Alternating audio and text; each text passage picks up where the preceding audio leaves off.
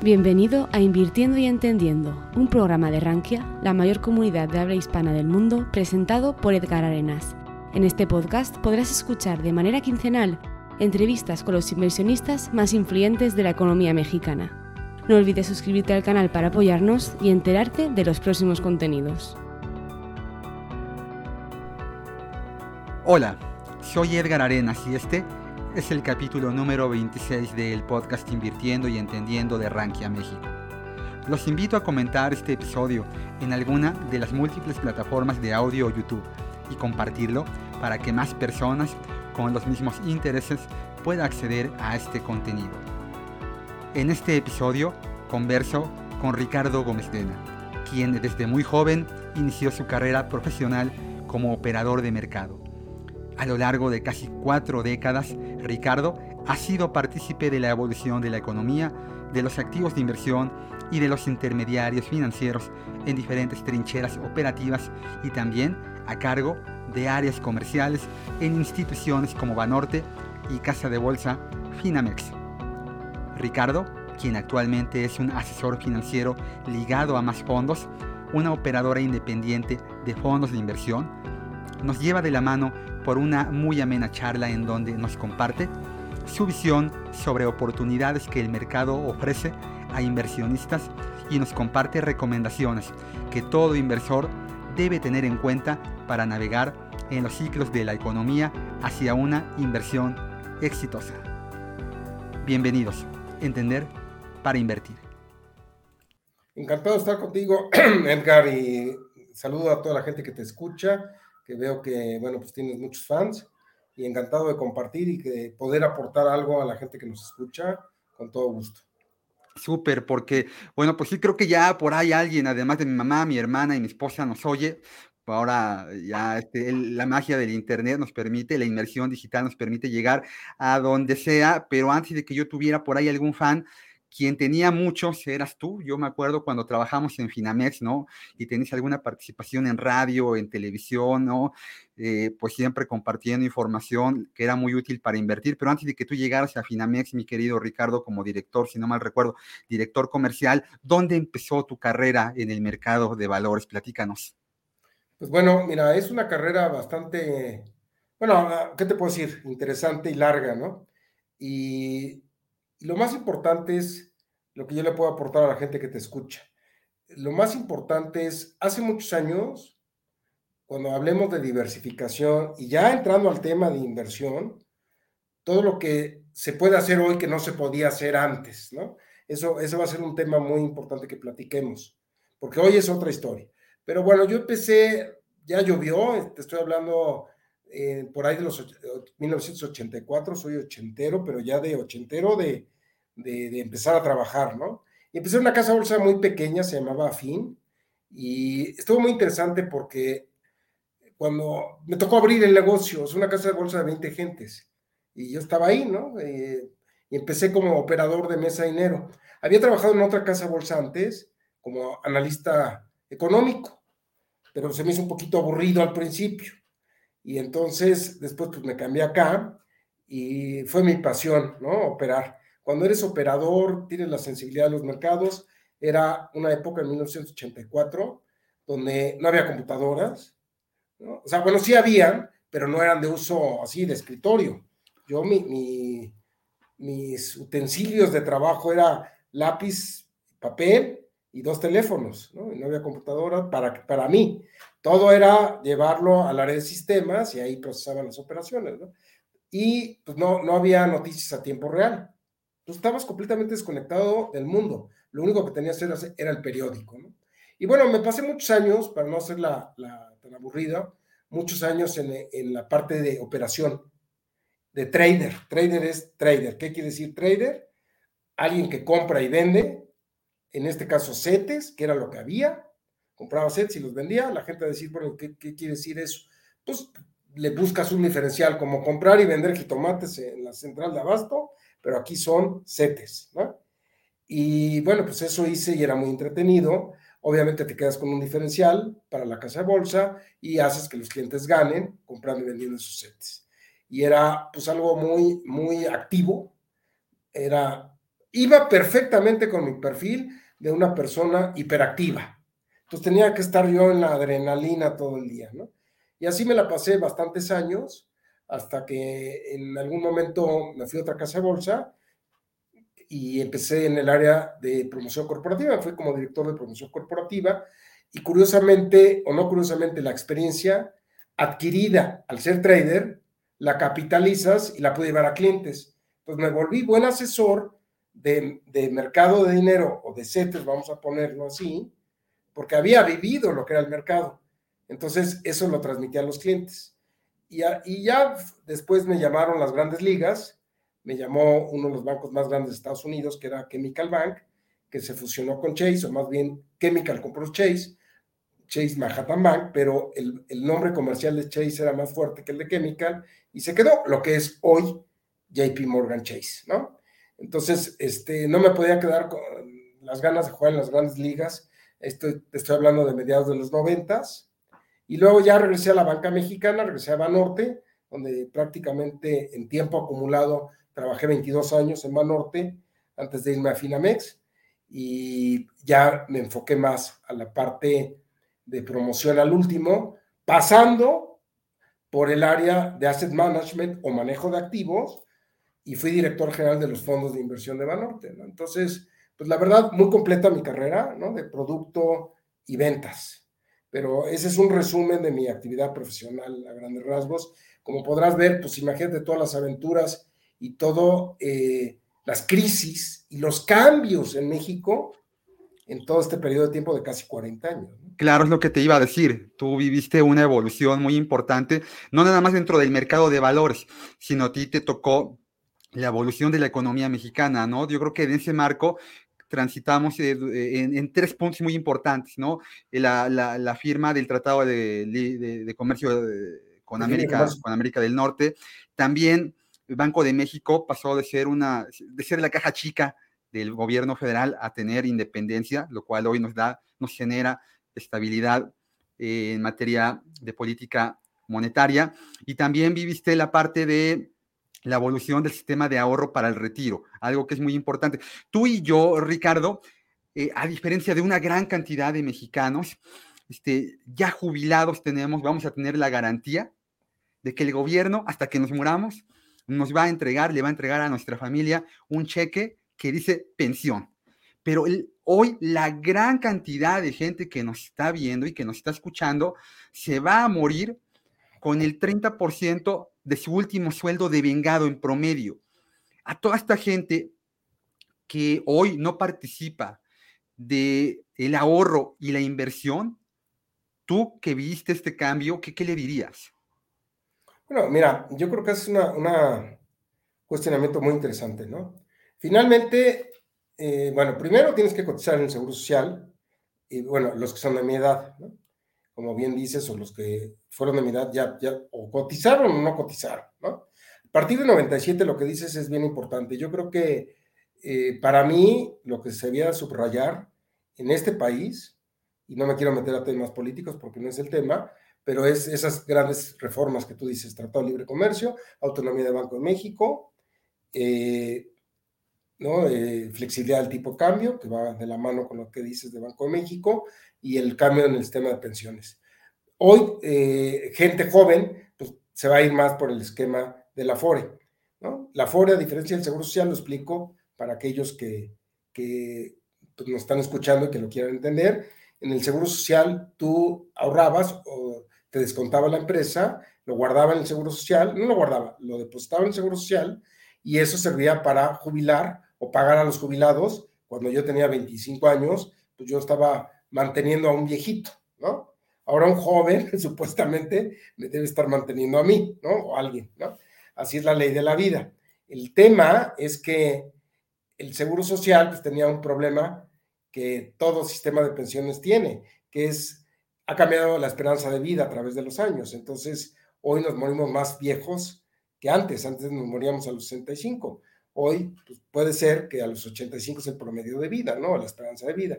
Y dos, tenemos menos hijos. Entonces, antes, pues a lo mejor algún hijo te mantenía, ¿no? Hoy, pues está más difícil que te mantengas. Si más tienes dos, pues cada, casi casi van a luchar por tratar de mantenerse y no te pueden mantener, ¿no? Pues lo que dices es bien cierto, si realmente no buscas tú, siendo empleado, una fuente adicional de cómo empezar a ahorrar o cómo empezar a invertir, pues vas a estar sujeto a esa pensión que dependerá del número de años que hayas cotizado o el número de, años que hayas guardado en la FORE, ¿no? Y sí, si en el bien de los casos, o en el mejor de los casos, pues puede ser un 30% si trabajaste cuarenta y tantos años, ¿no? Pero si no, pues ahí vele quitando, ¿no? Y te puedes ir a un 5, 10 o 15% de tu último sueldo, ¿no? Entonces, ¿qué le digo a la gente o qué le recomiendo? Bueno, sí, sí hay un tema de ahorro e pero ahí sí me gustaría que tú me digas este, cuánto tiempo quisieras que, abordáramos este tema, porque creo que es, el medular de este espacio. Sí, el que tú quieras, el que tú consideres, Ricardo, porque sí es el detonante eh, en el futuro de una gran crisis económica, pero sobre todo una gran crisis social. Tú bien lo definías, ¿no? Ya la gente hoy vive más. Fíjate que en el año de 1900, Ricardo, eh, tú y yo estaríamos muertos. El promedio de vida de alguien que, que, nació a inicios del siglo pasado no superaba los 40 años. Hoy vamos a vivir muy probablemente más del doble.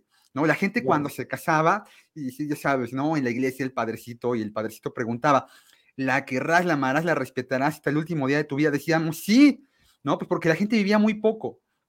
Hoy la esperanza de vida nos permite hacer muchas cosas más, ¿no? Vivir mucho tiempo, ¿no? En pareja, casado, trabajar durante mucho tiempo. Esto va a generar una problemática que será un detonante en algunos años. Yo creo que ya lo está haciendo.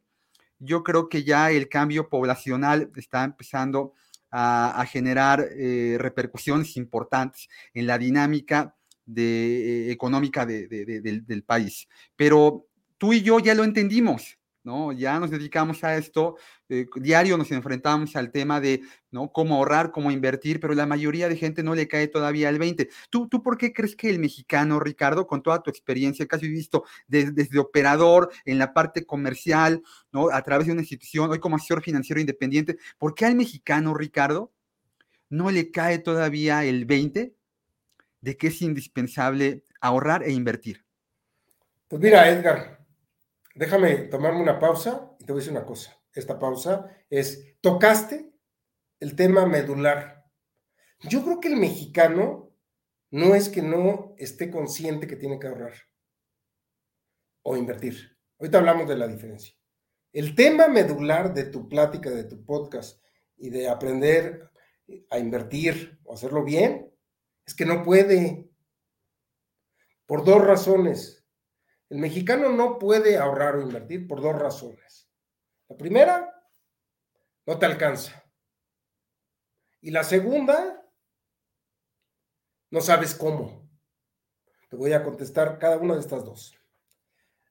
Porque yo he oído otros podcasts y e, es muy similar lo que tú preguntas y la respuesta que te da. No, pues ahorra. Ah, no, pues sí, ¿no?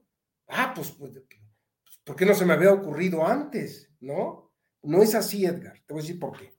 Mira, vamos a hablar de mi caso. Yo, Ricardo Gómez Dena, 40 años de trabajo profesional. Empecé a trabajar desde, yo estudié economía, salí en el 84, en el 84 ya estaba sentado yo en un escritorio en una casa de bolsa. Pues te voy a contar, estando en una casa de bolsa, pues yo decía, bueno, pues voy a, comprar acciones. Me abrieron la cuenta, por favor, o sea, por favor quiere decir de favor, por trabajar en la casa de bolsa, porque no tenía el monto mínimo y compré un puñado de acciones. Entonces yo ya me sentía inversionista. Pero ¿qué crees, Edgar? Dijiste algo muy interesante. Pues me casé. Después de casarme, pues había que, en esa época las tasas de interés eran muy altas, pues había que o buscar comprar una casa o rentar. ¿No? Y si ya pasaron uno o dos años después de que te casaste, pues van a ser tu hijo. Entonces tienes que echar mano de ese puñado de acciones. Y luego, ¿qué crees? Ya nació el hijo, pero se enfermó, se fue al hospital, pues entonces el ahorro, pues otra vez lo tomas, ¿no? O sea, es bien complicado, o es muy complicado, ¿verdad? Poder eh, decir ahorrar es como decir, bueno, pues eh, hay que llevar una vida sana, claro, ¿no? Pero, entonces lo que quiero decirte es que generalmente lo difícil es poder tener un ahorro recurrente o una parte de tu sueldo que realmente lo puedas eh, congelar, guardar, quiero decir, separar, para que tú puedas formar una base de ahorro. Y según, bueno, esa es la primera, ¿no? Entonces yo te contesto, yo creo que el mexicano sí quiere ahorrar, pero no puede, no siempre pueda. Yo te lo digo en mi caso, yo me la pasé muchos años trabajando y créeme que trabajé y subí y trabajaba muchas horas y tenía hambre y tenía sed y tenía ganas de seguir adelante y de subir en mis puestos y tuve que aguantar muchas horas de trabajo, ¿no? Me metí en una oficina, sí, fui, fui el, típico, este, ¿cómo se llama? Eh, Gonzalito, ¿cómo dicen? Ah, claro, claro, que te mandaban por las tortas. No, no, el típico, este, lo que le llaman de, que eres de oficina, vamos, ¿no? Ratón de oficina. Sí, ratón de este, oficina. Eras un godín. Un godín, exactamente, era un godín. Entonces ahí estaba y era el que eh, sacaba la frase de ya vámonos porque aquí espanta, ¿no? Después de tantas horas de estar trabajando, ¿no? Y aún así, créeme que fue muy complicado para mí formar un patrimonio. Y muchas veces las circunstancias de la vida, los tropiezos de la vida, y la rueda de la fortuna de la vida me los quitó. Y tuve que volver a empezar. Entonces no es decir, ah, pues mira, voy a empezar a ahorrar y me gusta el sector tecnológico, entonces voy a comprar acciones de Microsoft o de Apple, ¿no? En lugar de comprarme un Apple nuevo, voy a, destinar 5 mil pesos, 3 mil o 2 mil y voy a comprar un puñado de acciones de Apple. No, no es así, ¿no? Entonces, ¿qué quiero decir? Pues sí necesitamos ver si tú, yo la recomendación en ese sentido es que si tú ganas 10, pues trates de separar uno, si no, pues uno, pues 50 centavos, ¿no? Y si no, 20 centavos. Entonces, que primero te pagues, lo descuentes, porque nunca te va a alcanzar. Si lo haces al revés, decir, ah, lo que me sobre, ya lo ahorro, pues nunca te va a sobrar. Porque aparte, entre más ganamos, pues más necesidades nos creamos, ¿no? Y bueno, ya te casaste, ya tienes, ya pusiste tu vida, tu casa, quieres cambiar el coche, ya creció la familia, en fin. Entonces, esa es una de las cosas que le pasa, yo creo que a México. Y finalmente, México es tercermundista porque pues, está definido que aquellos que ganan menos de 20, hasta donde yo me quedé, 20 mil dólares anuales, pues es un país tercermundista. Entonces, no hemos desarrollado como país pues, alternativas para un crecimiento económico más fuerte que deberíamos. Somos la economía número 15 del mundo, pero aún así nos falta. Y si no hacemos medidas o, estrategias de política económica para crecer como país, pues entonces no vamos a poder ahorrar. Ahora, la segunda es el esquema. Yo te digo, Edgar, ahorra. Entonces me dice, ah, pues sí es cierto, ¿no? Me cayeron 100 mil pesos. Y ahora acabo con mis 100 mil pesos. Entonces, primero, ¿no? Vas al banco. Entonces llegas con tu bolsita de 100 mil pesos, imagínate, ahí vas. Oiga, señor, aquí, ¿no? Ya haces la cola, este, tengo 100 mil pesos. Pues bueno, te va a recibir alguien, espero que de buena gana, y te va a decir, ah, pues sí, mire, con esos 100 mil pesos, pásele aquí y aquí va a abrir un pagaré. ¿Y cuánto me paga? En fin, luego hablamos de los instrumentos, ¿no?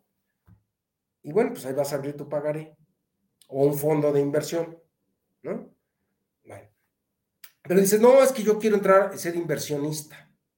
Ah, bueno, pues no, de esos fondos no, pásele a, otra ventanilla o a otra parte del banco. Entonces ahí te vas a una banca patrimonial o privada y te dicen el monto mínimo es 500 mil, o un millón, o dos millones, o tres millones, ¿no? Y entonces, no, pues vais a banca privada, no, pues aquí es de cinco. Entonces, la segunda, la segunda eh, respuesta a tu pregunta es, tenemos que trabajar en cómo enseñar a esa gente que, tiene desde mil pesos ¿Cuál es el esquema que puede llegar a hacer o a tener para poder empezar el ahorro? Porque si me aplicas la de Warren Buffett, que empezó a invertir y comprar acciones a los 12 años, te diría, es un genio. Pero te voy a decir quién lo puso y en dónde lo puso y quién le puso los dólares para empezar a comprar. ¿Ya me entendiste? O sea, alguien lo tuvo que haber llevado a una institución, abrirle una cuenta que lo admitiera o, ganaba dólares vendiendo periódicos o quién lo puso ahí. No sé si me explico. No es tan fácil la receta de, contestar y sería irresponsable de mi parte decir, no, pues ahorren. Bueno, ahorren, no, hay que capacitar a la gente, hay que enseñarla. Ahora, la ventaja que tiene la gente, para terminar ese comentario, que yo no tenía, o que no teníamos ni tú ni yo cuando empezamos, es que no había la forma de diversificar. No había, de hecho, cuando yo empecé, fondos de inversión en México.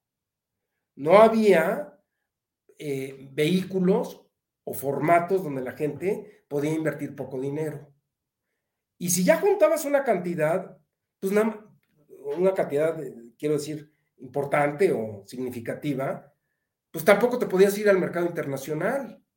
Tú te cruzabas, ibas un día de compra a Estados Unidos y abrías con 5 mil dólares una cuenta, pues te iban a dar allá un pagaré bancario de Estados Unidos y con las puras comisiones regresabas después de dos años y ya tenías 4.750 dólares, ¿no? Hoy, aquí en México, tenemos el SIC, Sistema Internacional de Cotizaciones. Y hoy puedes comprar en cualquiera de las dos bolsas, la Bolsa Mexicana de Valores o Viva, la bolsa institucional, puedes comprar acciones del mundo. Y puedes comprar una o dos. Y hay plataformas, y ahí es donde una persona especialista como tú y yo los podemos orientar. Quiero, eh, bueno, hasta ahí acaba esa respuesta, porque después quiero llegar a qué deben de invertir y qué no deben de hacer, ¿no? En las inversiones. Pero eso ya va a ser cuando tú me lo preguntes. Pero sí, ya es más adelante. Sí, fíjate que eh, ahorita que tú platicabas esto, yo recordaba cuando empecé a trabajar en el medio a mí también, para dinero propio o dinero de, familiares, había algunas, pues se puede decir, había más flexibilidad, se podía abrir la cuenta con, con menos dinero, pero al final el abanico de activos era muy limitado. Así es. Estaban, eh, había a lo mejor sí un fondo de deuda gubernamental, pero nada más era el único. Había un fondo de renta variable mexicana, no había otra cosa, no había el SIC. Había un fondo de dólares, por ejemplo, ¿no? Este fondo de dólares lo que podía comprar eran literalmente chequeras en dólares, ¿no? En el estomaguito de la cartera de valores. Así es. Y párale de contar. No había más allá, era lo que tenías para diversificar. Eso porque ya estamos hablando de un, de, un, de un proceso evolutivo, ¿no? Del, del, que pasó de la sucursal de banco de la esquina que está ahí en su casa al que ya podía acceder a comprar un fondo de inversión, ¿no? Yo te hablo de que yo en esto empecé en el año 2001 y yo me acuerdo que cuando eh, eh, eh, llegábamos ahí a, a, Finamex, de hecho, yo tuve dos dos participaciones en Finamex, una cuando yo estaba concluyendo la carrera de economía y luego otra que fue donde tuvimos la oportunidad de conocernos ya mucho tiempo más para acá. Y en aquel inicio de siglo, en la hojita de producto que nos daban para salir a imprimir, o sea, no había tablets, no había nada, no podíamos mandar todavía correos electrónicos masivos. Igual mi herramienta era un folder y un teléfono y nada más. Y esa hojita que nos daban para salir a promover pues tenía lo que en aquel momento le importaba a México, ¿no? En la parte de arriba, Ricardo, aparecía el tipo de cambio, ¿no? Y también aparecía eh, subrayado el precio de la mezcla mexicana de petróleo, ¿no? Era lo que todo inversionista veía, ¿no? Petróleo y dólares, ¿no? Ya ha ido evolucionando un poco y hoy ya volteamos a ver más otras cosas. Tal vez mucho menos el petróleo, hoy el tipo de cambio todavía lo volteamos a ver. Y el, mexicano evolucionó, ¿no? Hoy ya tiene una gran cantidad de eh, opciones para invertir. Pero ¿a dónde voy? Allí en ese proceso evolutivo, en donde yo ya hoy el mexicano puede, ahorita en lo que te está escuchando a ti y a mí, en su teléfono, en su computadora, darle cambio de pestaña y abrir una ventana en donde pueda ah, aperturar una cuenta en una aplicación que le pida 100 pesos para poder invertir, ¿no? Ya hay muchísimas mexicanas y extranjeras. Es una oportunidad pero también puede, puede representar un riesgo, porque el mayor riesgo al invertir es no saber en qué estás invirtiendo. ¿Tú qué opinas de esta democratización, que además ha sido brutal? Tú, tú lo sabes. Eh, hasta hace cuatro años, en promedio, había que como 200 mil contratos de intermediación abiertos en México. Y de momento, en tres años, eh, lo que pasamos en la pandemia, encerrados en la casita, en la computadora, viendo series o en videoconferencias, pasamos de 200 mil a casi 3 millones de cuentas de inversión. Fue un cambio, ha sido un cambio muy drástico en la inversión digital del inversionista mexicano. Es una oportunidad, pero tú consideras también que sea un riesgo. ¿Cómo ayudar al inversionista a entender en qué invertir con estas nuevas herramientas digitales? Pues mira, como bien dices, ya hay de dos sopas, ¿no? Está, está la sopa que no necesitas un gran monto para abrir una cuenta, que es una plataforma, que puede ser de cualquier, de muchas empresas, no solamente de los bancos o casas de bolsa en México, sino puede ser una plataforma X, donde tú puedes, abres tu cuenta y depositas tu lana, ¿no? Y ahí mandas y te vas por la libre. ¿Qué quiere decir la libre? Pues mira, a mí me late que está barata esta acción y me alcanza. Hay acciones, digamos, por decir un nombre, ¿no? Aquí en México vamos a hablar de Alsea, que es la dueña de Starbucks y de algunas otras marcas comerciales de comida aquí en México. Dice, ah, pues hoy está bien, la acción llegó a 80 pesos, ahorita vale 40. Voy a comprar una acción, en lugar de irme a comprar un café, compro una acción de, de Alsea, ¿no? Y a lo mejor vas acumulando y lees y te informas y ves a esta empresa, o te vas a comprar a empresas de Cemex o a, alguna extranjera, te gusta ahora Tesla, ¿no? Porque dices, no, qué bárbaros, y no sé, lo que tú quieras, ¿no? Compras una de Tesla que vale 3 mil pesos o 4 mil, o qué sé yo, y está con componente de dólares, en fin, ¿no? Y te vas por la libre. ¿Qué opino? Bueno, puede ser un mecanismo muy interesante donde puedas aprender. Y aquí tienes el sentido común. Pero, pero, ¿qué quiero decir? Si realmente eh, quieres hacer una inversión responsable, pues necesitas un asesor. Te voy a decir por qué. No es porque nos busquen o no. Déjame ponerlo así. Si ya tienes un dinero considerable, heredaste, lo trabajaste, muchas veces vamos y cometemos uno de los grandes errores, ¿no? Es que me dijeron que esta empresa iba a subir. Y ahí vas y metes un dineral a esa empresa, ¿no? O alguna otra. Y ahí empiezan los problemas, ¿no? Déjame ponerlo en otro contexto para que sea más claro. Tú vas al doctor, ¿no? ¿Por qué vas a un doctor, Edgar?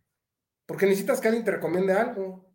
Entonces, no, no es como, o sea, lo que quiero decirle al, público, a la gente es, Tú no vas a la farmacia y le dices al cuate que está ahí atendiendo, a ver, quítese, ¿no? A ver, yo voy a agarrar esta medicina, esta medicina, esta medicina, porque creo que es lo que necesito para llegar a mi objetivo de curarme en salud, o sea, curar mi salud, ¿no?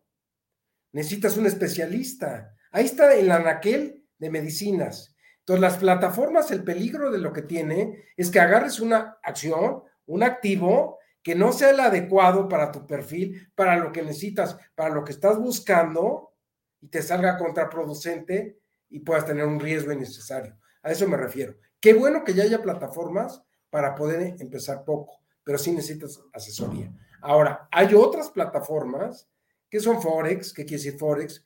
Que te dicen, pues te vamos a estar con tu dinero comprando y vendiendo, ¿no? Y hay que tener cuidado con esas. Puede ser desde una pirámide hasta un charlatán. Hay que tener cuidado con las criptomonedas. Creo en ellas hasta cierto punto, pero hay muchas y no todas son con buenas intenciones, ¿no? Entonces, en ese sentido, yo sí sería muy estricto de qué quiero, ¿no?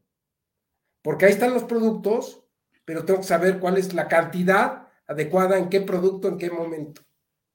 Sí, te entiendo muy bien. Y, y hoy, con esta gran cantidad de información y con la velocidad con la que la información se mueve, Ricardo, tú ahorita lo decías, vivíamos desconectados del mundo. O sea, hoy, hoy yo no me imagino dedicarme a lo que me dedico y no tener en el teléfono pues eh, mi aplicación donde me está diciendo cuál es el tipo de cambio, ¿no? Qué acciones estoy siguiendo y me va diciendo, es más, ya me marca, ¿no? Cuando tocan algún precio, inmediatamente me manda una alerta y me dice, oye, pues ya está arriba, ya está abajo, ¿qué quieres hacer? ¿Quieres comprar? ¿Quieres vender? Pero hace 20, 21 años, que es lo que yo tengo dedicando más a esto, no existía. O sea, ha sido una curva, una curva evolutiva que además ha sido muy rápida. Tú la has vivido ah, en extensión todavía más larga, ¿no? Porque tú empezaste antes que yo, algún tiempo antes que yo. en ese tiempo, Ricardo, en el que, del que tú empezaste al día de hoy, a ti, Ricardo, ¿cuál consideras que haya sido el cambio más importante para el inversionista? Pues mira, el cambio más así abrupto, te voy a decir que es, y qué bueno que me hiciste la pregunta, porque es algo que se me hace muy interesante, que hoy está al alcance de todos. Por ejemplo, antes, como bien dices, estoy hablando de los ochentas, en México, ¿qué opciones tenías? CETES y un puñado de acciones mexicanas. México, su bolsa o las bolsas que tiene son pequeñas. ¿Qué quiere decir que sean pequeñas? No hay muchas acciones cotizando en las bolsas. ¿Por qué? Por muchas razones. Es más complicado entrar a una bolsa, es costoso, no todas las empresas reúnen todos los requisitos, no todos los empresarios quieren estar compartiendo su información. Te voy a poner un ejemplo. En México, hoy, y puedo estar equivocado, pero un aproximado, es que debe de haber alrededor de 300 o 400 emisoras, empresas que cotizan en las bolsas, ¿no? Estoy hablando de, eh, empresas industriales, no estoy hablando tanto de fibras, dejan ponerlo así, ¿no? 300, 400 empresas. España tiene 3.500 empresas, ¿no? Y España, pues es una economía muy similar, a lo mejor la catorceava, México es la quinceava, ¿no? Pero de 300 a 400, a comparar a 3.000 o 4.000 empresas, pues hace toda la diferencia. Pues bueno, el cambio más importante que yo veo es el esquema que surgió hace algunos años, que son los ETF, ETFs. ¿Qué quiere decir un ETF? Pues es en inglés y quiere decir Exchange Trade Fund, que es como una canasta en la cual tú ya no tienes que arriesgar, no arriesgar, no tienes que poner todos los huevos en una misma canasta. ¿Qué quiero decir? Que si tú hoy dices, oye, me gusta una empresa y voy a comprar este, muchas acciones de esa empresa, pues tienes todo el riesgo concentrado en esa empresa. Hoy puedes comprar canastas de nichos o de sectores o de países. Puedo comprar la bolsa de Alemania, el índice de Alemania. Puedo comprar el índice de Japón, puedo comprar el índice de China, puedo comprar el índice de Australia. Puedo comprar un índice con las 10 empresas más importantes de tecnología del mundo. Puedo comprar un fondo de inversión, ese es el ETF. Puedo comprar fondos temáticos que no había, un fondo que invierta solamente en empresas de tecnología, un fondo que solamente invierta en empresas de robótica. Entonces, imagínate eh, el esquema que hay, que tú con tus 10 mil pesos o 50 mil o 10, 15 mil, hoy entras a comprar, no solamente, dejan ponerlo así, puedes comprar un fondo o un ETF del Standard Poor's 500. ¿Qué quiere decir? Que voy a comprar 500 empresas con 10 mil pesos. Voy a correr la suerte de esas 500 empresas que son las más importantes de Estados Unidos. O voy a comprar un ETF o un fondo que replique o que siga al Nasdaq, ¿no? Ese para mí es el cambio más importante que ha habido de 40 años para acá que realmente puedas comprar de con una cantidad de dinero no grande todo. Entonces, imagínate, hoy puedes hacer un portafolio maravilloso con poco dinero. Porque puedes decir, bueno, pues quiero una parte en Asia, y quiero una parte en Europa, y quiero una parte en Estados Unidos, y quiero una parte en México. Entonces compras cuatro y armas como si fuera un Lego, un rompecabezas, y estás en el mundo desde México con protección dolarizada y armaste un portafolio muy padre. Y no tienes, porque esa, ahorita que te oí, tampoco tienes que ser el trader, eso hay gente especializada. Ser inversionista, o sea, una cosa es construir tu patrimonio, irlo construyendo. Entonces te cae un dinero y distribuyes en esto, que estoy armando hipotéticamente una parte en este fondo, este, este y esto, en estos ETFs, vas metiendo más, vas rebalanceando, y otra cosa es tratar de hacerle al trader, tratar de hacerle al Warren Buffett, ¿no? Voy a comprar una acción y ya subió y la vendo y, bueno, pues sí te puede resultar, ¿no? Pero la realidad es que el mercado no perdona, el mercado es profesional y hay que tenerle respeto, ¿no? Mira, algo que pasó, pero bueno, no me quiero extender mucho, pero algo que pasó en México que detuvo mucho a México en el ánimo de los mexicanos con algo de recursos para ahorrar y diversificar fue el tema del 87. Yo empecé en el 84. En el 87 vino el crack que empezó en Nueva York y fue en México. Fue un crack muy importante. Y ahí, pues más que una, más, no, no era una pirámide, más que eso fue una burbuja, ¿no? Y entonces, pues ese puñado de acciones que hemos platicado, pues se infló. Y entonces, cuando hay un mercado alcista, nadie nos equivocamos. Todas suben. Pero quiero ver ahorita, de dos años para acá, los rendimientos de los portafolios de cualquier hijo de vecino, incluyendo el mío, ¿eh? O sea, si traigo un 8% abajo, me, aplaudo yo solo, ¿no?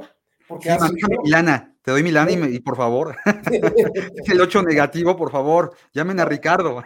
Exacto, o sea, realmente, lo que quiero decirle a la Qué bueno, ¿no? Que fuera al menos 8. No soy gurú, ¿no? Ni nadie lo es. Entonces, realmente tienes que hacer un trabajo de investigación y no solamente, y, fíjate lo que voy a decir que es bien importante, ¿no?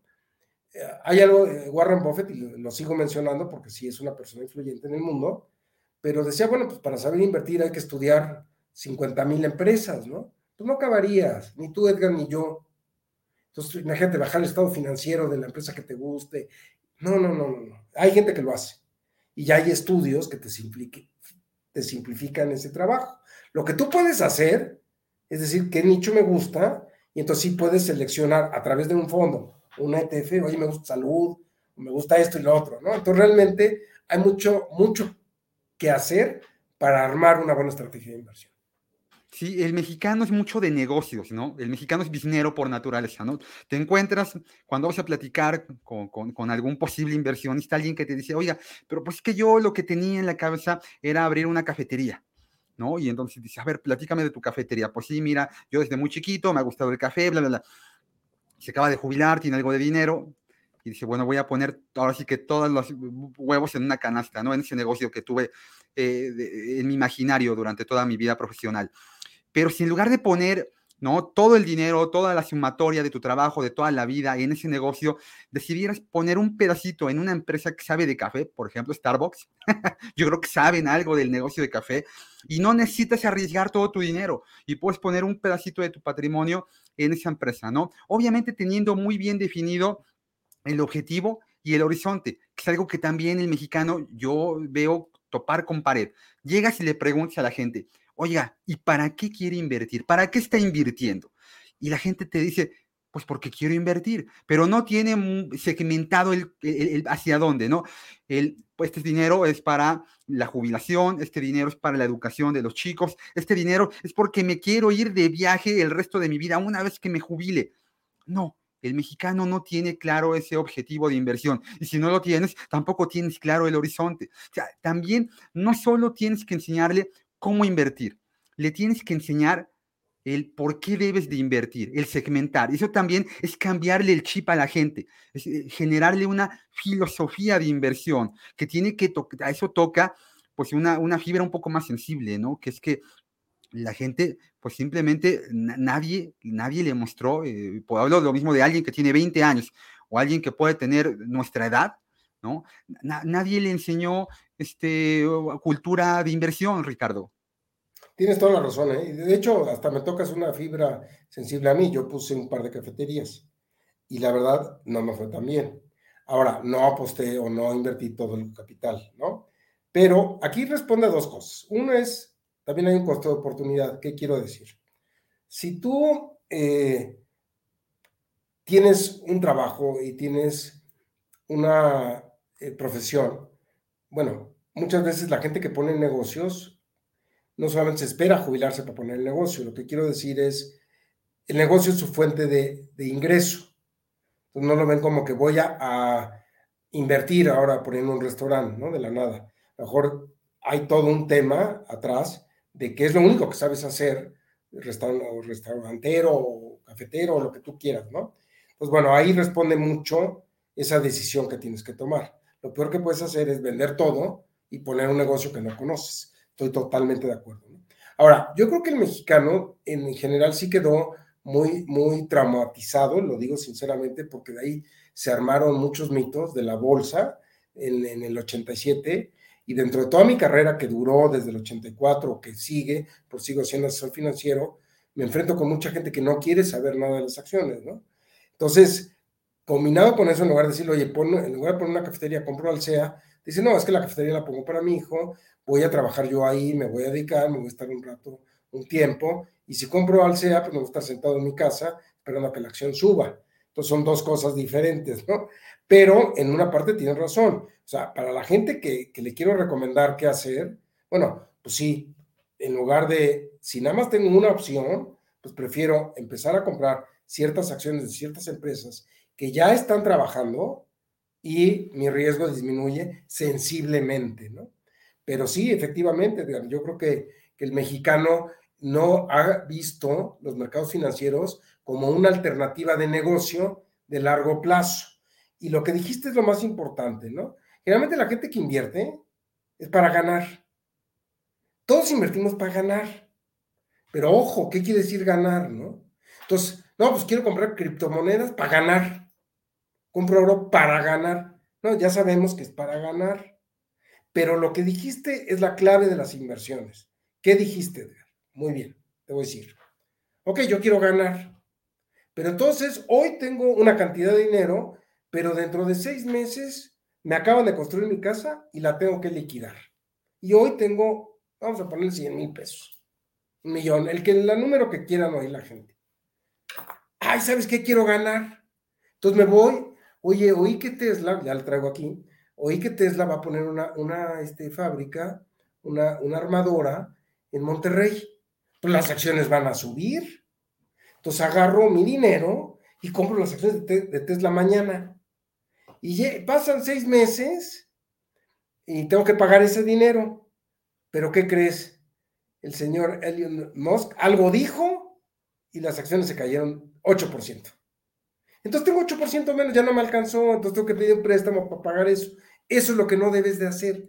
Y lo hiciste queriendo ganar. No, a ver, me gusta Tesla, pero ese dinero que voy a meter en Tesla no es para pagar la casa que tengo que pagar en seis meses o el residuo de la casa que tengo que pagar.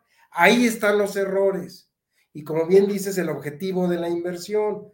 Señor, tengo que pagar en seis meses, compro CETES, punto, un fondo de renta fija, punto. Es ir a la farmacia y escoger el producto adecuado, ¿no?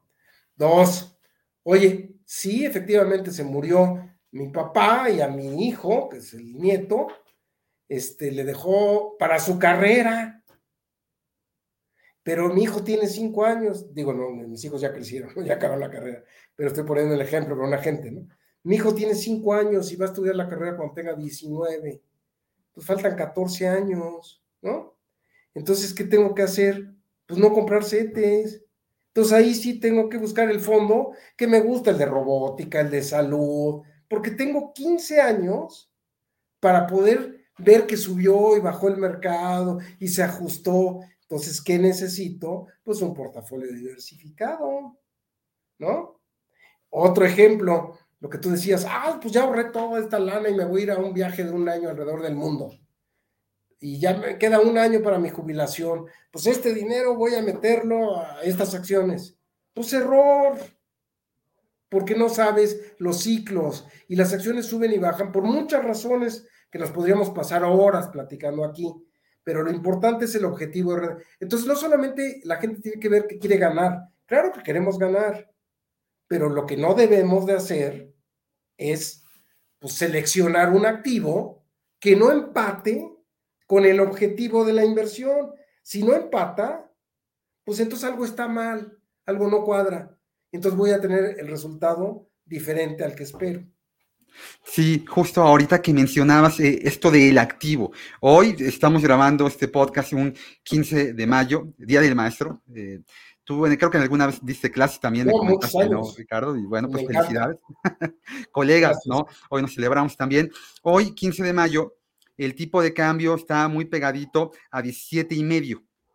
Tú y yo somos de la generación en donde en la mesa de la casa, uno de los temas de cada semana en la comida del domingo familiar era la devaluación del tipo de cambio. Había que tener dólares sí o sí, no era opción. ¿no? Y, bueno, no es culpa nuestra. Vivimos un periodo de la vida de este país en la que el tipo de cambio, el dólar, pues bueno, era, vivíamos en un mundo diferente, era un país, un México completamente distinto al actual, pues vivíamos devaluaciones, espirales inflacionarias, algo que los chicos tienen que leer en sus libros de eh, historia económica de, México. Pero hoy el mundo, el país es muy distinto, ¿no? ¿Tú qué opinas, tú a la gente que quiere invertir en dólares, qué le aconsejas antes de que tome esta opción?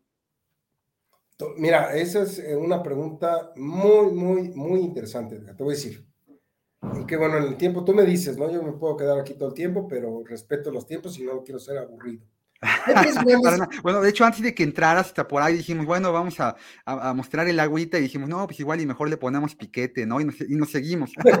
pero bueno, puede haber también eh, capítulo 2.0, ¿por qué no? Todavía tenemos un buen rato, pero tú dale. mira, yo te ofrezco que a mí, sabes que, como bien dices, di clases y, me gusta mucho platicar porque pues he tenido experiencias y quiero que la gente sepa que no porque he trabajado 40 años le he pegado a todas, y soy un gurú, ¿no? Me he caído, me he tropezado y me he puesto en la maraca con inversiones y bueno, pues la vida es, te pone y, a veces tienes que seguir adelante, ¿no?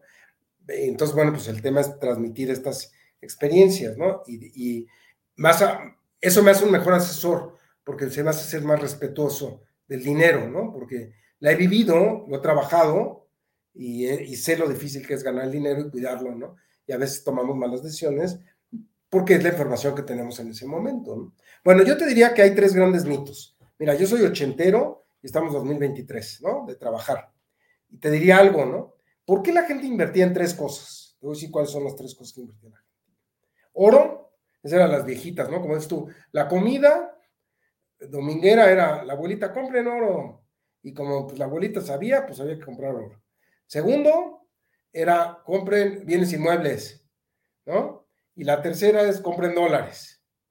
Y entonces tú salías, oye, yo trabajo en, casas de bolsa, y pues había quien le encantaba oírte, ay, a mí me interesa eso y platícame, y, qué compramos, como si fuéramos un gurú, ¿no? Que no, no sabemos, ¿no? Sabemos para dónde van las tendencias, pero no somos adivinos, ¿no? Pero bueno, este, pero era, era plática obligada, ¿no? Entonces, obviamente, ¿por qué dije soy ochentero? Bueno, a partir de los 80, pues México se caracterizó por crisis tras crisis tras crisis, hasta que se logró estabilizar a partir de los 90, después del Tratado de Libre Comercio y con la autonomía del Banco de México. Pero ahí te va. Entonces, sí era lógico que cuando salía o había cambio de poder, pues el presidente anterior se levantaba y, y jalaba el mantel y tiraba la vajilla. Había devaluaciones, ¿no? Y entonces ya le dejaba el paquete al otro. Gran parte de ese problema se solucionó con el tipo de cambio flexible, quitándole, como dices tú, la caja chica al gobierno y haciendo un banco de México autónomo donde no se pueden tocar las reservas internacionales. Entonces, pues la devaluación, ¿qué tenías que hacer? Pues tener dólares. Ahora, ¿qué le digo a la gente? Ahorita ah, toco los tres temas rápido. ¿Qué le digo a la gente de los dólares?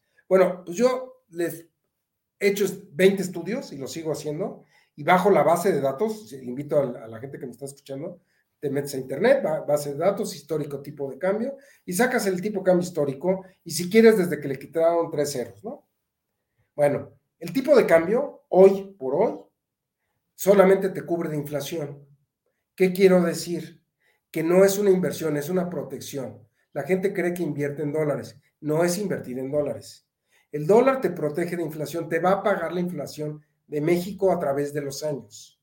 Entonces, si tú sacas de, vamos a ponerle 1995, después de esa devaluación tan fuerte, ¿no?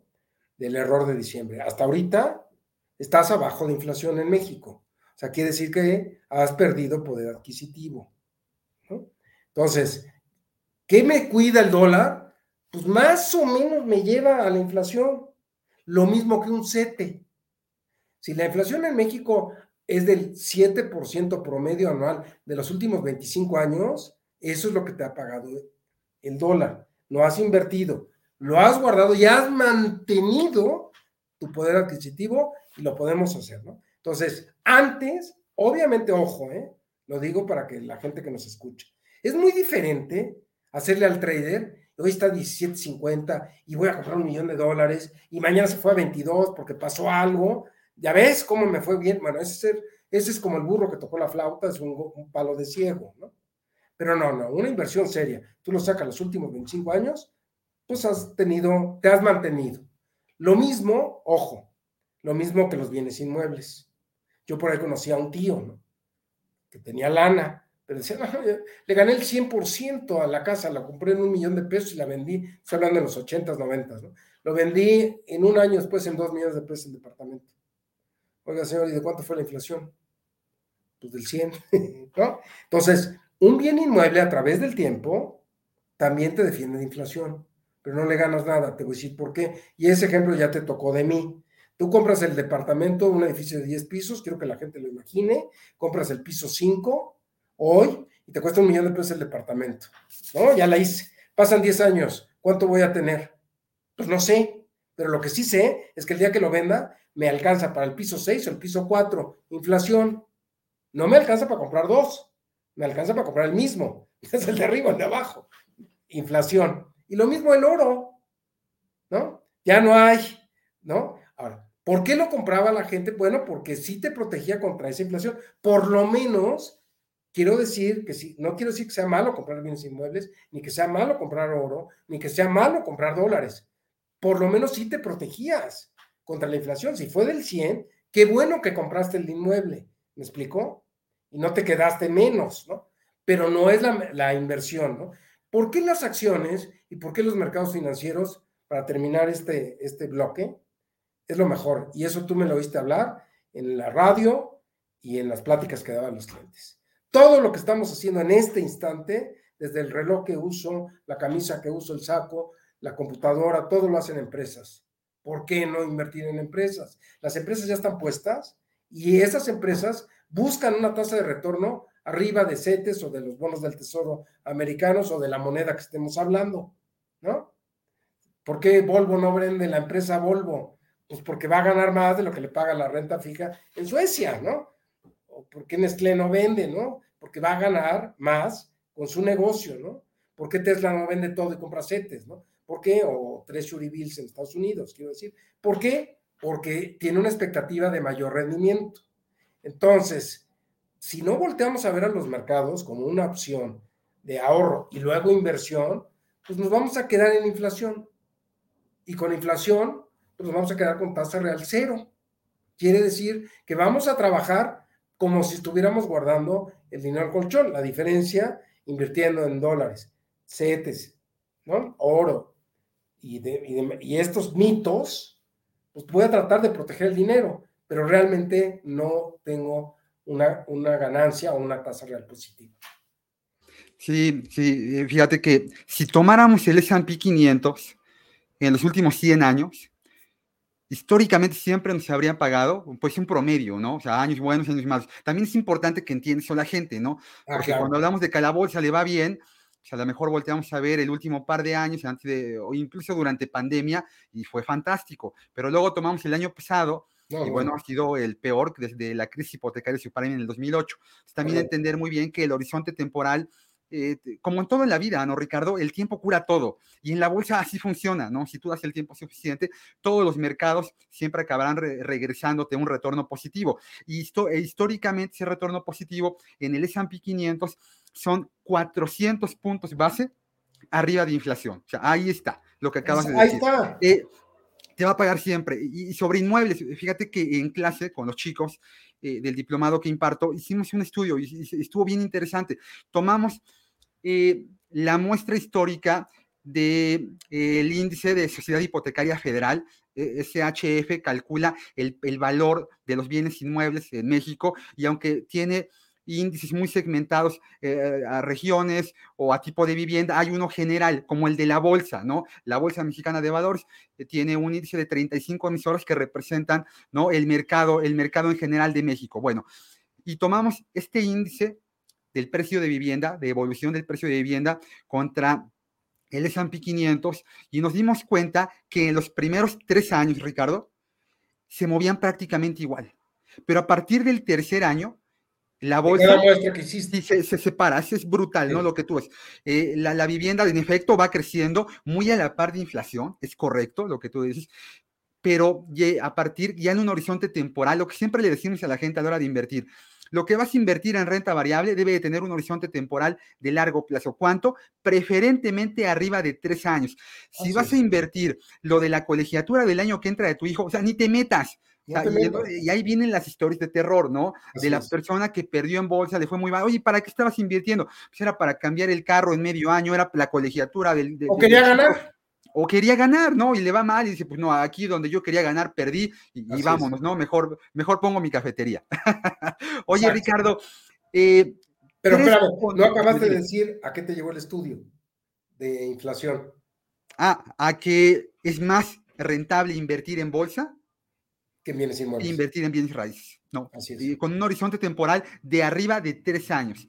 Si lo haces en, por abajo de ese tiempo, es muy probable que tengas un comportamiento muy, muy similar. ¿no? Sí, bueno, para la gente que nos escucha, si a lo mejor lo que quieren es tener una inversión en bienes raíces, pues sí hay estabilidad, o sea, es algo que también un poco, bueno, pues no das los bandazos, aunque también eh, no tenemos ahí en nuestra, aquí en el estudio, ahí en donde tú grabas, no tienes en la pared pegado un, un ticker, bueno, un ticker es eh, eh, el movimiento del valor del activo de inversión, que es lo que vemos en la bolsa cuando trabajamos en, en, el área de inversión, en, en una, una, institución financiera, pues tenemos tickers de todo, ¿no? Del precio de una moneda, del precio de un metal, de, de un commodity, de un bono, de una acción. Pero si tuviéramos en nuestra casa este ticker de cuánto se va moviendo el valor, la evaluación de nuestra casa, pues, a lo mejor diríamos rayos, porque desde que empezó este podcast, el valor de todo se ha movido, ¿no? De, de, la, de, un, de, una divisa, de una acción, de un, de un, bien raíz, todo se mueve, todo tiene un valor que, que de alguna manera cura el, la, la posibilidad del riesgo de mercado, de que nos agarre con los dedos en la puerta una minusvalía, una disminución del valor contra el costo al que lo compramos, el tiempo, ¿no? Pero bueno, cuando tenemos tiempo, el mercado de valores es donde debe de estar el dinero, ¿no? Así lo muestra la historia, ¿no? Y, bueno, bien dicen que es bueno prometer. A nosotros, Ricardo, la gente dice, pues prométeme cuánto vamos a... No, podemos, pero es mejor demostrar, Ricardo. ¿no? Tú sí le puedes decir a la gente, mira, aquí está, no te estoy mintiendo, ¿no? Ahí está la historia, ¿no? Y yo te puedo engañar, pero la historia no. Cuando tú le, tú qué le dirías? Tres consejos, Ricardo. Yo que dice que puedes aventarte una hora dándonos consejos de inversión. Tres consejos a un inversionista en toda tu experiencia, con toda tu experiencia de lo que debería de hacer para invertir su dinero. Pues mira, yo, el primer consejo es definir para qué quiero esa inversión. ¿A dónde va ese dinero? ¿Cuándo lo voy a ocupar? O sea, el consejo es sí sentarme, decir, obviamente quiero ganar, tengo este dinero, pero ¿para qué lo voy a ocupar? ¿No?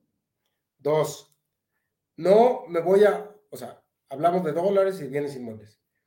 No voy a comprar todo en un solo activo. No voy a ir a Estados Unidos o aquí en México comprar una cuenta dolarizada al 100%. Quiere decir, no puedo estar todo en una sola moneda, en un solo tipo de activo. ¿no? Tres, no voy a estar todo solamente en un mercado. ¿Qué quiere decir? O un bien inmueble, o puras acciones, o puros derivados, ¿no? Entonces, eso es lo que yo les diría. Que diversifiquen, ¿no? Que no se concentren en un solo tipo de activo, que definan ese objetivo y con eso con esa estrategia armas realmente un portafolio que no te va a dar sorpresas. Entonces dices, oye, hoy me salió un, eh, pues algún gasto inesperado. Ah, mira, tengo de este mercado, tengo CETES o tengo liquidez, vamos, tengo renta fija, puedo disponer, ¿no? Hoy, a diferencia de tener un bien inmueble, no es que esté en contra de tener un bien inmueble. Obviamente a nadie nos gusta rentar o pagar una renta, preferimos ser dueños de nuestra casa. Pero ojo, si lo hago por negocio, en la bolsa y en los mercados financieros, no solamente en bolsa, la liquidez es automática. Entonces, aunque haya bajado el 2%, si lo necesitas, quiero ver que vendas hoy, en plena crisis, tu casa o tu departamento en 48 horas, ¿no? O sea, se complica. Obviamente, entre más comercial, mejor. Pero ese es el consejo, que realmente puedan hacer un análisis en coordinación con un especialista y vean esos objetivos de inversión y entonces seleccionamos la medicina adecuada para todo, para cada tipo de necesidad. Y con eso vas a tener un retorno arriba de inflación y vas a dormir tranquilo. Es bien importante eso, ¿no? Porque a veces el tema no es el retorno, sino la tranquilidad del inversionista, ¿no? Hay gente que está muy contenta, Ricardo, ganándose lo que hoy paga el, el fondeo gubernamental, que no es malo, además es, extraordinario, es la mejor tasa en los últimos 23 años, y está contento con eso. Y hay gente que a lo mejor teniendo un rendimiento muy grandote, no diversificado, pues, a lo mejor y no, no pega el ojo en la noche, ¿no? Y está preocupado. Yo a veces lo que le digo a la gente, pues sí está muy bien el tema del retorno, ¿no? Pero tu inversión, sobre todo, por arriba de cualquier cosa, te debe de generar tranquilidad. Ricardo, a ti en esta curva evolutiva, profesional, académica, has, eh, has, estado involucrado en la academia, en dirección, en la dirección comercial y también operativa de instituciones muy grandes, muy importantes en México.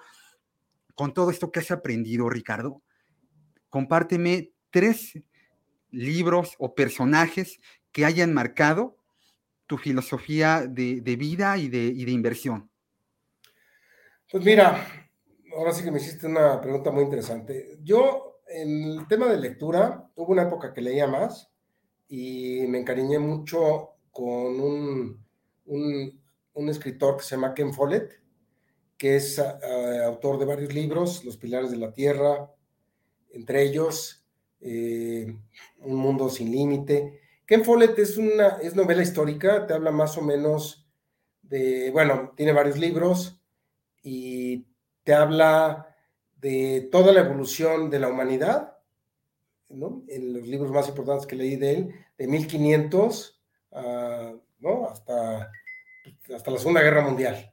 Entonces tiene mucho, ¿no? Hay otro que me gusta mucho, Ildefonso Falcones, ¿no? La mano de Fátima, toda esa novela, Los Reyes Católicos, esa parte de la historia, de a raíz de los 1500, de cuando luego llega, pues ya aquí, la, historia en México, ¿no? De, de, todo lo que viene de España, todo eso me apasiona. Toda la vida del poder en Europa se me hizo muy interesante, tuve la oportunidad de conocer Europa y quería conocer perfectamente quién fue el rey y quién eran los hijos y cómo se casaron y todo el poder que lleva eso, que finalmente pues lleva a las historias y conflictos que conocemos, ¿no?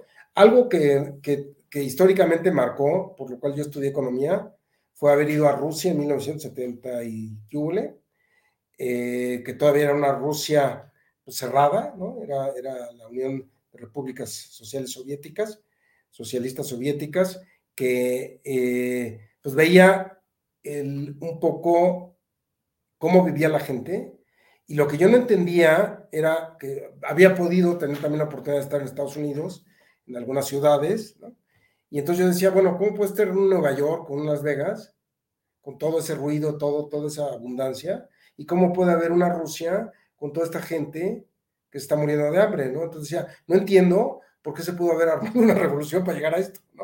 O sea, eso fue lo que me hizo estudiar economía, entender por qué era, ¿no?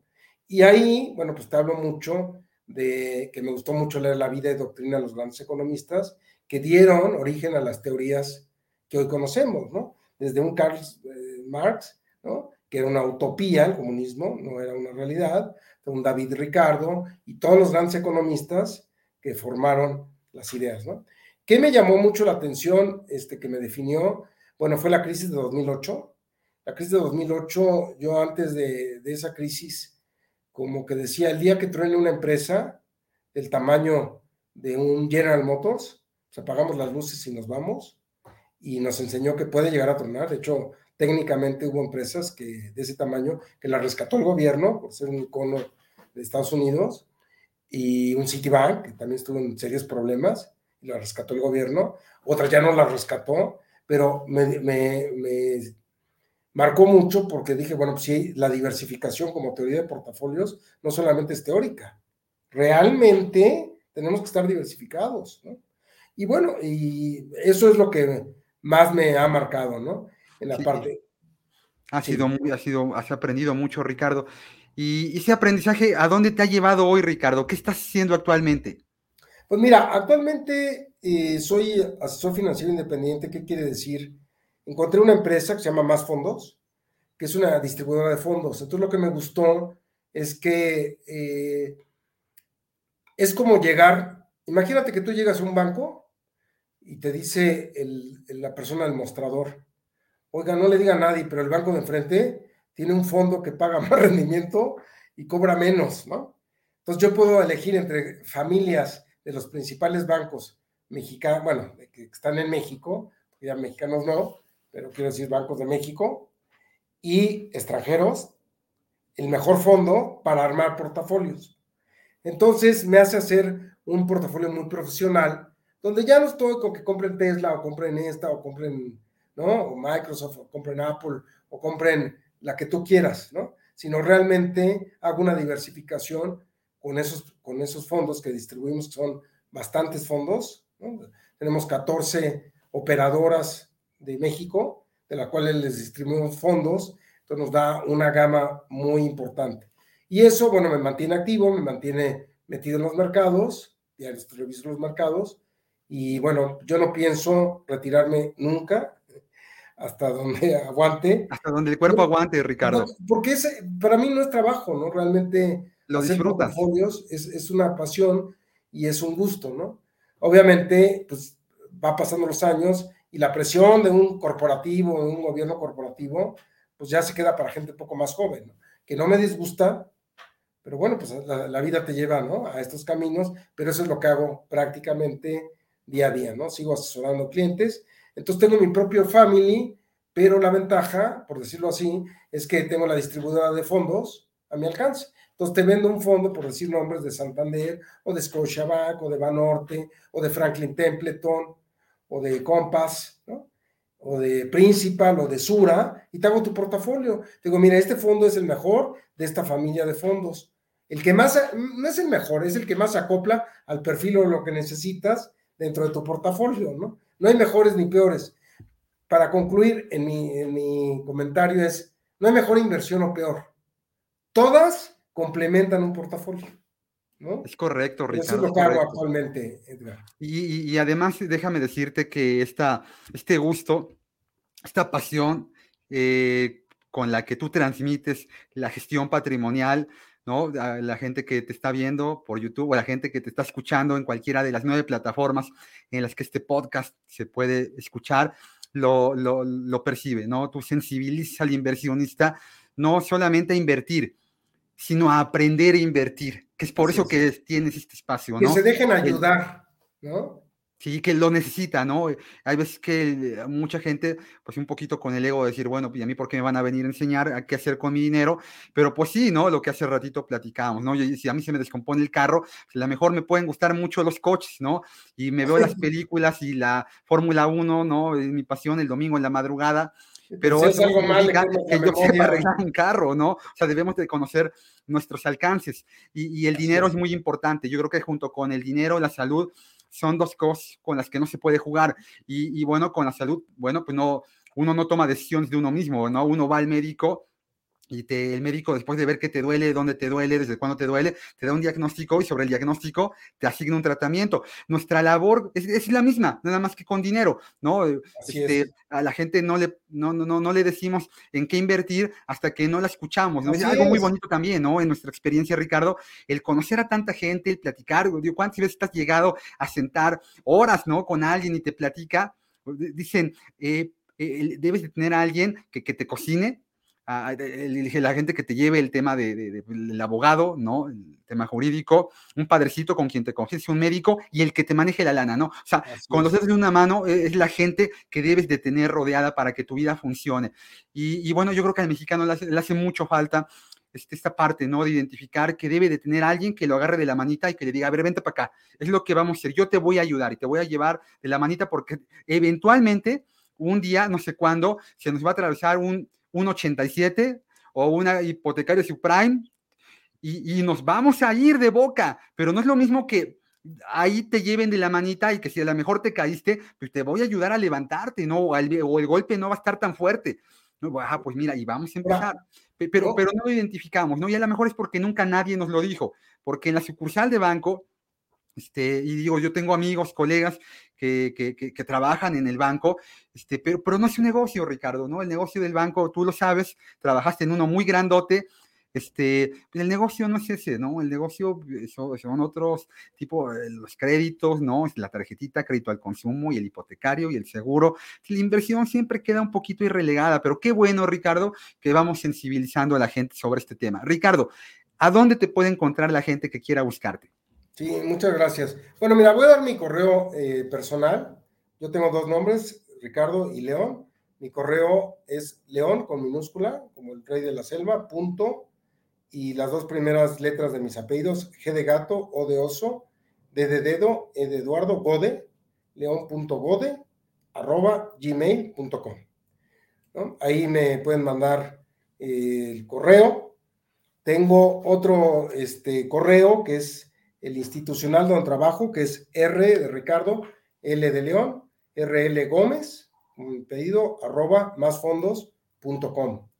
Y mi celular es 55 28 79 01 54. Repito, 55 28 79 01 54. ¿no? Y pues felicitarte por, por tu podcast, por que puedas llegar a muchos lugares, por el esfuerzo de tratar de transmitir a la gente la cultura financiera.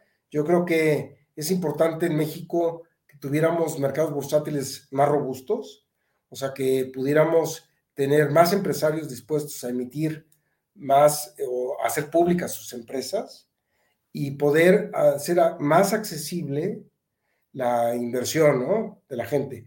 Como bien dices, y ya no quiero quitarle más tiempo ni a ti ni a la gente que nos escucha, pero realmente, pues sí, el negocio de inversiones eh, podría crecer mucho más, ¿no? Debería de crecer más, ¿no? Como que sí es una rama no tan importante muchas veces para la banca, y lo digo abiertamente, la banca genera más el diferencial de la tasa activa y pasiva, y no es tan rentable la parte de inversiones, ni a nadie le conviene que un cliente pues tenga puras acciones, porque es un estacionamiento, pues necesitan que haya más movimiento, ¿no? Y para eso, bueno, pues hay esquemas, pero no quiero decir que sea malo estar en los bancos, no, simplemente hay que buscar la gente que te asesora, como nosotros, y que te puedas dejar ayudar. Yo, nada más para cerrar, mi comentario no es tanto, como bien dice, si a mí me dice, oye Ricardo, ¿en qué inviertes? Yo no les, les doy la respuesta. Les digo, primero platícame qué quieres. Y es tal cual el ejemplo que diste. Antes, yo no soy un doctor que llegas, te digo, no, espéreme, no me diga nada. Aquí está su medicina. Pues todavía no te ha dicho ni qué le duele, ¿no? Pues no, hay que escuchar y cada cliente, cada prospecto, cada gente tenemos un perfil diferente y hay muchos, un abanico muy grande que hoy puedes hacer maravillas. Así es, mi querido Ricardo. Ha sido muy, muy instructiva esta charla. Yo te quiero agradecer por el tiempo dedicado. Ricardo León Gómez Dena, asesor financiero independiente. Yo soy Edgar Arenas y ha sido un gusto tener esta charla otra vez en el podcast Invirtiendo y Entendiendo. Les deseo a todos que tengan felices inversiones. Nos vemos próximamente. Hasta pronto. Gracias. No olvides suscribirte al canal para apoyarnos y enterarte de los próximos contenidos.